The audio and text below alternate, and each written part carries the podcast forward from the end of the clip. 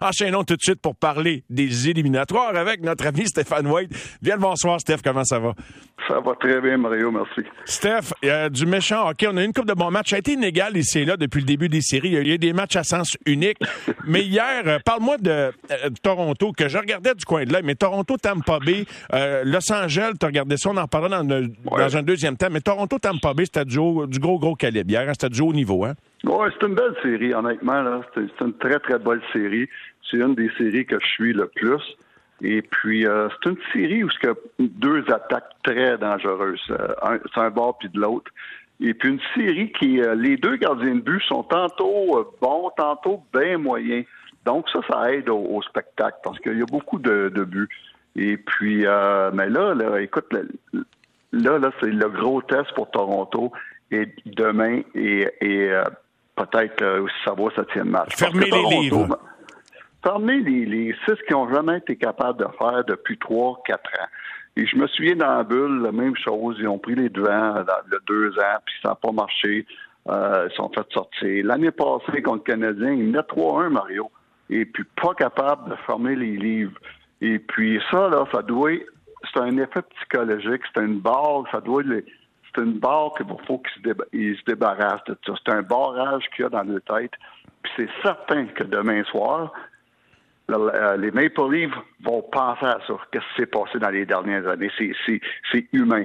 Et puis ça, c'est le plus gros test. C'est de, de, de, briser ce barrage psychologique-là en, en, gagnant enfin un gros match. Mais c'est pas gagné parce que demain, ça va à Tampa pas très difficile à battre chez eux. Vasilevski peut juste être meilleur que qu'est-ce qu'il était hier. OK? On va s'entendre là-dessus. Et puis, là, si on revient septième match, ça va être wow. Donc, quelle série, mais euh, Toronto n'a pas gagné encore.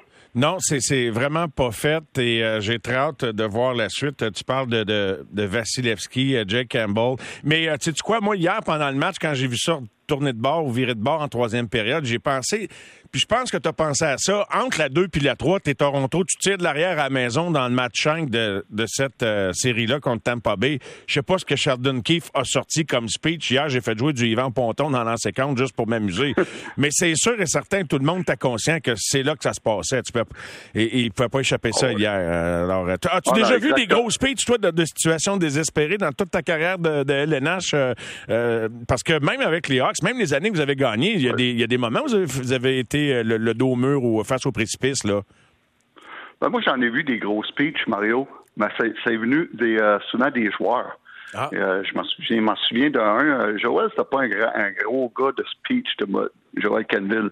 Mais je peux te dire que je me souviens d'un speech de Jonathan Tate. Je, je me souviens aussi d'un speech de Brent Seabrook où ce que eux sont levés et puis c'est wow. Et puis ça, là, c'est ce qui fait que ces équipes-là gagnent des Coupes Stanley. C'est à cause de des leaders de même. Et puis ça, là, c'est sont rares. Ils sont très rares, ces gars-là, qui sont capables de se lever dans la chambre. Puis, euh, puis euh, D'ailleurs, c'est Jason Spezza qui, euh, hier, est, celui qui se serait levé dans le vestiaire des, exact. Et puis, et puis j'ai aimé aussi Jason Spezza. Quand on parle de, de, vétérans, on parle pas de juste de vétérans, Mario, on parle de bons vétérans. Ça, c'est complètement différent un bon vétéran. Spezza, moi, j'ai vu après le deux, après le deuxième but de, de, Tampa Bay, au début de la partie, c'était 2-0 Tampa Bay assez rapidement. Et puis dans un dans un, un TV timeout, il, il, euh, Campbell s'en va au banc. Spezza sort du banc, embarque sa glace, puis il prend Campbell à part en voulant dire Inquiète-toi pas, inquiète-toi pas, tout va bien aller je peux juste arrêter le prochain lancer, puis on va revenir, la game est jeune. Mais tu sais, ça, là, c'est énorme, ça. Ça, c'est du, euh, du gros leadership. Spezza l'a fait hier. Corey Perry l'a fait l'année passée avec le Canadien, puis il le fait encore cette année. Ça, c'est des gars, là. Euh, ça, c'est des bons vétérans, des vrais leaders.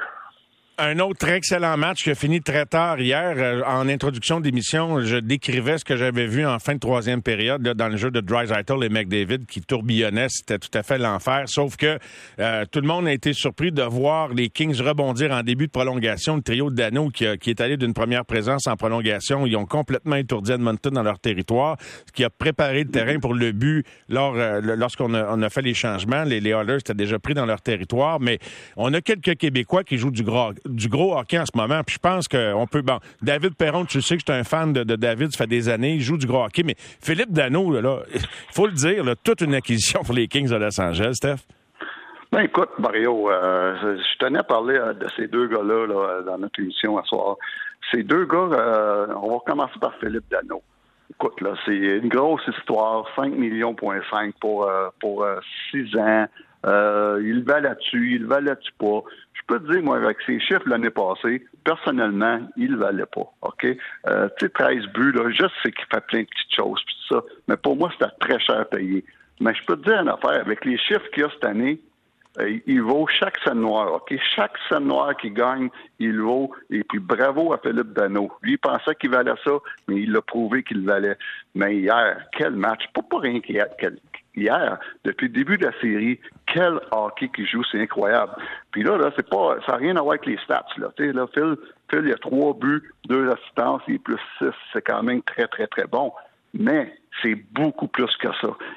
on le voit partout. Il est sur le power play, dans le désavantage numérique, son chiffre régulier, il joue contre les meilleurs joueurs de l'adversaire, il, s'implique physiquement, euh, il, les face-off, les mises au jeu, euh, qui est à 55% ce qui est énorme c'est wow, quelle série. Pour moi, c'est le meilleur joueur en ce moment à Los Angeles, c'est Philippe Dano. Ah, c'est quelque chose. Euh, Puis j'oserais ajouter que par rapport à ce que tu dis, les stats, là, il n'avait pas le temps de glace que d'autres avaient là, dans des unités spéciales. Puis Los Angeles ont décidé d'y en donner. Puis lui, il capitalise là-dessus, tout simplement. Fait qu'il se faisait confiance plus que l'organisation, les gens qui dirigeaient l'organisation à ce moment-là. Je veux dire, ces gens-là ne le voyaient pas dans ce rôle-là. Euh, je pense même les coachs. je ne mettrais pas juste ça dans, les coachs qui l'ont dirigé le voyaient pas jouer ce rôle-là où ils voulaient donner des nananes à d'autres qui peut-être chiolaient plus quand ils n'avaient pas le nanane puis lui prenait son trou. J'ai aucune idée, mais c'est des fois c'est des petits détails qui font que tu l'as pas le nanane puis lui il l'avait pas aussi. Exact, exact. Il l'avait pas, mais faut, je donne crédit. Écoute, euh, je donne crédit, le gars, il, pensait qu'il valait tant que ça, et puis euh, il l'a backé avec il, il livre la marchandise. So, bravo à Philippe Dano et mon autre Québécois, David Perron, mon, notre petit gars de Sherbrooke. Et puis, euh, David, que je connais très bien. Écoute, David, c'est devenu euh, un leader, lui, ici, avec les années. Euh, il est rendu à 33 ans. ça fait déjà, là, ça fait 13 ans qu'il est dans la Ligue nationale. Ça va très vite. Mais là, tu vois qu'il y, a beaucoup, depuis une couple de saisons, il a, il a pris beaucoup de maturité comme, comme comme coéquipier, mais surtout comme joueur de hockey, ce qui est plus responsable qu'il l'était. Je me souviens ces premières années, moi j'étais avec les Blackhawks de Chicago, on jouait contre David, on pouvait voir qu'il avait beaucoup de talent, des mains incroyables, mais il n'apportait pas grand-chose à la. Son jeu physique était, était pas là. Euh, c'est un gars qui avait très beaucoup de difficultés dans sa zone. C'est un gars qui ne jouait pas de la bonne façon mais il a appris. Et puis depuis une coupe de saison, j'adore ce joueur-là. C'est rendu un des joueurs sous-estimés dans la Ligue nationale. Et cette, année, c'est un guerrier. Il se présente. Joueur autonome euh, sans compensation. Puis à jouer du hockey de même, il va jouer jusqu'à 38-39 ans s'il est en santé, parce qu'il y a toujours un club qui va vouloir l'avoir, même si c'est à coup de contrat d'un an. Puis je pense qu'il est en position de signer un contrat d'au moins trois ans pour son prochain. Au moins. Là. Exactement. Puis, euh, cinq, cinq parties jouées, cinq buts déjà, euh, deux assists, puis des gros buts. Et puis, euh, ma dernière affaire, c'est un gars là, qui, euh, qui a beaucoup de monde qui, euh, qui, qui voit cette année, qui, qui disent Oh, joueur autonome, quel timing pour avoir des séries incroyables. Mais c'est un gars que depuis deux ou trois saisons, moi, c'est plus le même joueur de hockey qui avait une réputation moyenne dans, dans le sens que c'est un joueur de hockey qui joue sur un bord de la patinoire. Maintenant, avec la maturité, s'est rendu un très bon joueur de hockey. Et euh, je t'ai gardé, bon, c'était hier la grosse soirée pour parler de, la loterie remportée par les Canadiens, mais en tout cas, il y a de très, très fortes chances que le, joueur euh, sélectionné par les Canadiens de 7 juillet soit Shane Wright. Qu'est-ce que ça change en environ une minute, Steph? Qu'est-ce que ça peut changer pour les Canadiens? Oui. C'est énorme, c'est énorme ça. Si ce gars-là livre la marchandise, puis je vois pas qui d'autre qui pourrait prendre, parce que s'ils en prennent un autre, ils sont bien mieux de pas se tromper, ça je peux te dire ça, parce qu'ils vont en entendre parler pendant 20 ans.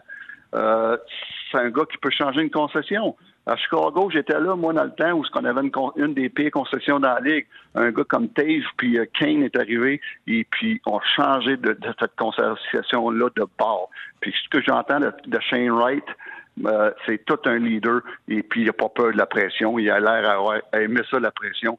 C'est ce qu'on veut à Montréal. C'est le joueur de, de qu'on qui, va fitter dans, le marché de Montréal. Euh, si on fait la comparaison, parce que j'y pensais hier à Chicago, Kane est devenu une superstar. Il était annoncé aussi comme un gars qui avait énormément de talent, mais il avait euh, aussi, dans les années auparavant, il y avait quelques choix de profondeur qui faisaient qu'il n'était pas tout seul. Je ne sais pas jusqu'à quel point Kane a permis aux Hawks de remporter euh, trois coupes. C'est sûr qu'il y a eu un gros, gros mot à dire, dont un but gagnant, mais ça se gagne en équipe aussi, Stéphane. Sinon, McDavid en aurait déjà une coupe, puis Matthews aussi. Ben, ça se gagne en gagnant. Puis l'autre affaire, c'est beau repêcher, de bien repêcher, mais il faut développer. Il faut développer. Par Chicago, on l'a fait, ça. Parce que des David Bolin, des Brian Beckles, des Dustin Bufflin, des Duncan Keith, des Duncan Keith, des Troy Brower, des Jonathan, ça a tout joué dans les mineurs avec les Blackhawks. Ça a tout évolué, puis ils sont tous très bien développés dans les mineurs. Fait que ça, c'était un gros point. Avec Chicago, on a bien repêché, mais on a bien développé. ça, c'est quelque chose qui va être très important ici à Laval et à Montréal dans les prochaines années. Absolument, incontournable. Commentaire, euh, tu l'as vécu, c'est pas drôle de perdre sa job dans le monde du hockey. Euh, Joël Bouchard euh, et ses deux adjoints, Daniel Jacob, pouf d'une traite. Je me suis, j'ai tout de suite pensé à Eden Verbeek, le fils de Pat qui avait joué à Laval. Je sais pas s'il aimait son coach, mais en tout cas, je trouve que c'était assez cavalier. oui, exactement. Mais écoute, c'est c'est malheureusement, c'est le monde du hockey. Tu arrives avec une nouvelle direction euh, et puis souvent, la nouvelle direction veut faire un ménage pour amener deux personnes à eux. Et puis, euh, c'est ce qui est arrivé avec euh, Joël, Max et puis Dan Jacob. Donc, c'est malheureux. C'est des, très bonnes personnes de hockey. Et puis, ben, je lui souhaite de se trouver un job le plus rapidement possible. Un gros merci, Stéphane. Puis euh, je te souhaite une bonne soirée à regarder du hockey. Puis tu as le droit de nous écouter euh, d'une oreille. Merci, Stéphane. À bientôt. C'est certain. All right. Merci. Merci. OK, Mario. Bye-bye.